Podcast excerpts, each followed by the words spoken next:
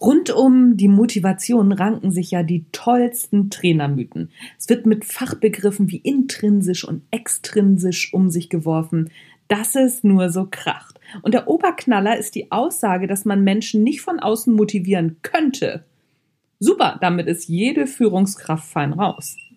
Aber, wie so oft, so einfach ist es eben nicht.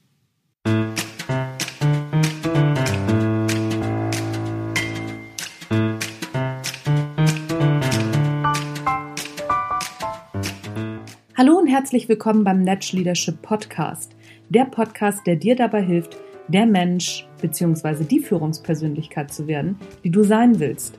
Du bekommst innovative Ideen, praktische Tipps, jede Menge Impulse und neueste Informationen aus der Hirnforschung für deinen beruflichen Erfolg und deinen persönlichen Entwicklungsprozess. Mein Name ist Anja Niekerken und ich freue mich, dass du dabei bist.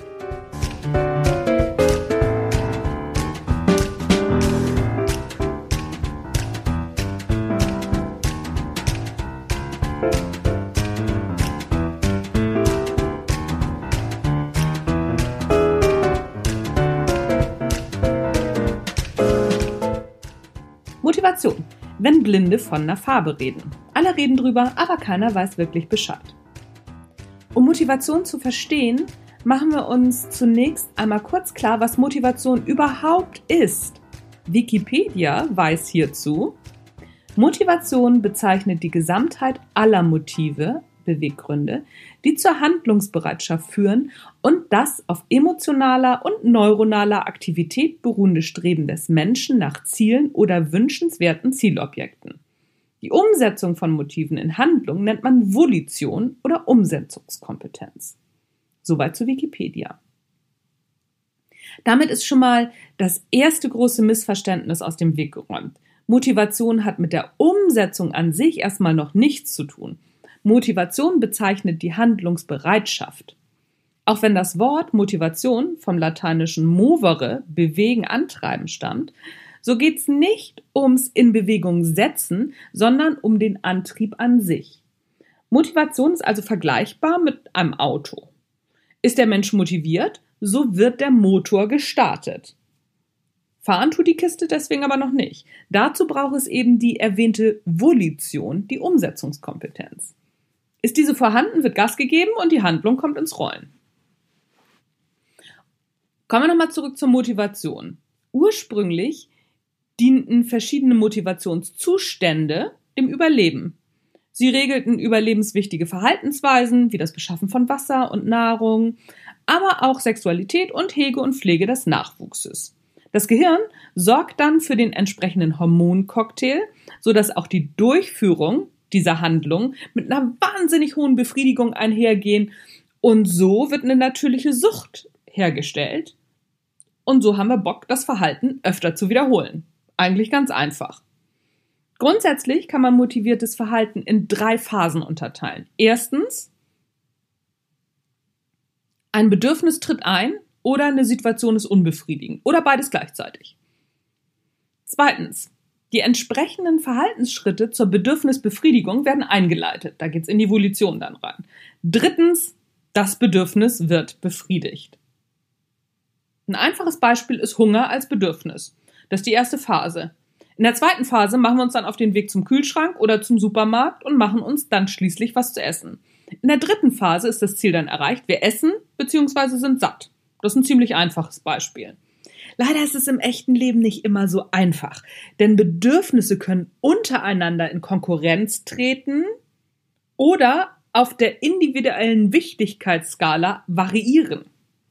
So, das ist äh, ja das Leben, was uns dann dazwischen funkt. Und so wird es noch ein bisschen komplizierter, obwohl dieser Artikel die Zusammenhänge schon extrem stark vereinfacht und viele Teile auch auslässt. Motivation wird zusätzlich unterschieden in Defizit bzw. Mangelmotivation und in eine Wachstumsmotivation. Also entweder was, was wir ausgleichen wollen, damit es wieder besser wird, oder was wir noch besser machen wollen, um es noch toller zu haben. Ganz kurz zusammengefasst. Mangelmotivation veranlasst uns, das Gleichgewicht wiederherzustellen, klar. Während Wachstumsmotivation dazu anregt, den Status quo zu überschreiten, also auf die nächste Stufe zu heben. grundsätzlich haben wir immer beide Formen der Motivation am Start. Das ist weder gut noch schlecht, sondern das ist völlig normal. Darüber hinaus gibt es noch die äußeren und die inneren Motivationsquellen. Oh, oh, oh jetzt wird's aber richtig spannend. Beide Motivationsquellen können entweder mangel- oder wachstumsorientiert sein. Das hängt vom Individuum und von seiner Motivation oder seiner Situation ab. Also, äußere Motivationsquelle ist die extrinsische Motivation, innere Motivationsquelle die intrinsische. Aber auch ganz so einfach ist es nicht.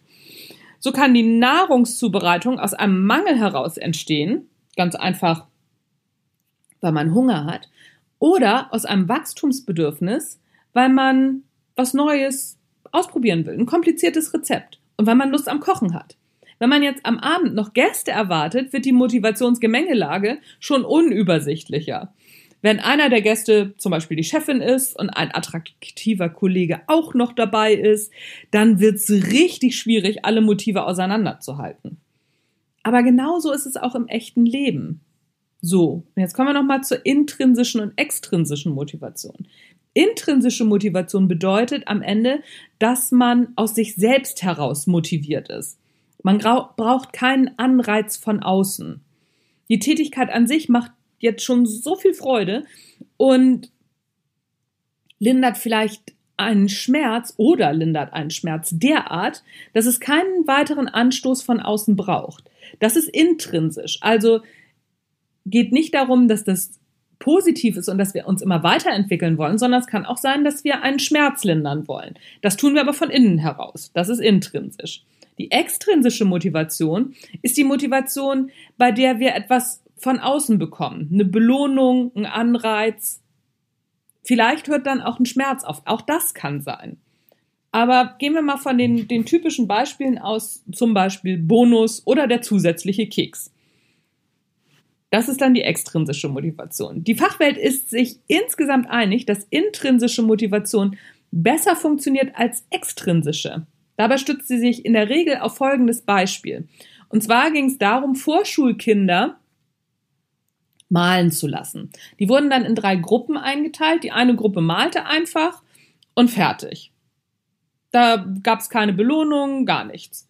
Die zweite Gruppe, der, der wurde eine Belohnung nach dem Malen gegeben. So nach dem Motto, ach so, hier, guck mal, hast du toll gemacht, hier hast du eine Belohnung. Und die dritte Gruppe, denen wurde eine Belohnung in Aussicht gestellt. Denen wurde gesagt, pass mal auf, wenn du was malst, dann bekommst du XY dafür. Die Forscher haben dann festgestellt, dass die dritte Gruppe nachher nicht mehr so viel Interesse am Malen hatte, wenn keine Belohnung dafür in Aussicht gestellt wurde. So, und jetzt ist natürlich die, mh, hm, ja, die Schlussfolgerung der, der Forscher, dass wenn eine Belohnung in Aussicht gestellt wird, die Leute eben von alleine dann nachher nicht mehr diese Handlungen ausführen, sondern das nur noch für die Belohnung tun. Dass die Belohnung den intrinsischen Reiz, den Spaß am Tun verdeckt. Das ist in Teilen so, aber eben auch nicht immer. Und auch hier gilt wieder, jeder Jack ist anders. Den einen motivierten Bonus nämlich, den anderen motiviert Verantwortung und Gestaltungsspielraum und wieder ein anderer will einfach nur in Ruhe seinen Job machen und mehr nicht. Das kommt immer ganz darauf an, weil wir sind ja sag ich mal, nicht in so einer Forschungsumgebung und wir sind auch keine Vorschulkinder mehr. Wir sind ja schon geprägt, wir haben schon unsere ganzen Handlungsmotivationen, unsere Motive haben wir ja alle schon am Start. Und die wollen befriedigt werden. Wenn das jetzt ein extrinsischer Reiz ist, eine extrinsische Motivation, wunderbar, dann funktioniert die bei mir. Wenn es aber jetzt eine Motivation ist, die da heißt, ich will inneres Wachstum, ich will mich weiterentwickeln, dann ist so ein, so ein, so ein extrinsischer Reiz egal und kann sogar kontraproduktiv sein. Also, jeder Jack ist anders.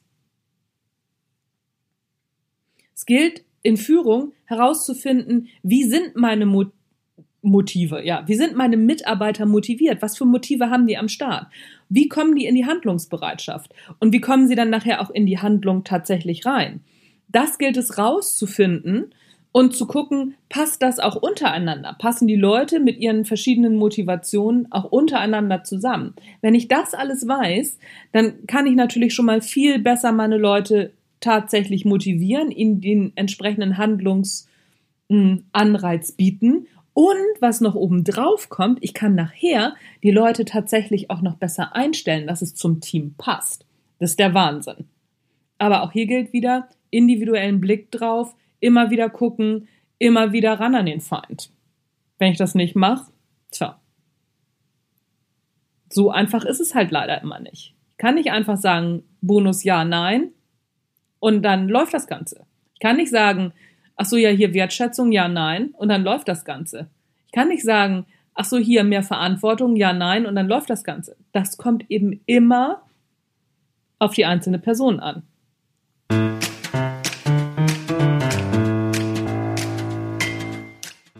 Das war's von mir für heute vom Natural Leadership Podcast. Wenn du Lust hast, mehr darüber zu erfahren, dann komm doch einfach mal ins Natural Leadership Basic Seminar. Da geht's nämlich genau darum, wie bin ich motiviert und wie komme ich in die Handlung und was sind so meine inneren selbstgesteckten Grenzen. In diesem Jahr kannst du dich noch für den Preis von diesem Jahr anmelden. Das heißt, im nächsten Jahr wird's nämlich leider ein bisschen teurer. Und wenn du dich noch in diesem Jahr anmeldest, dann sparst du 200 Euro. Also Attacke los, ins Handeln kommen, anmelden und dann noch mehr darüber erfahren und noch viel fitter werden für dich und dein Team. Der nächste Termin ist übrigens im Januar und die ganzen Termine verlinke ich dir in den Shownotes. Ist ganz einfach, gehst auch oder gehst einfach auf meine meine Homepage.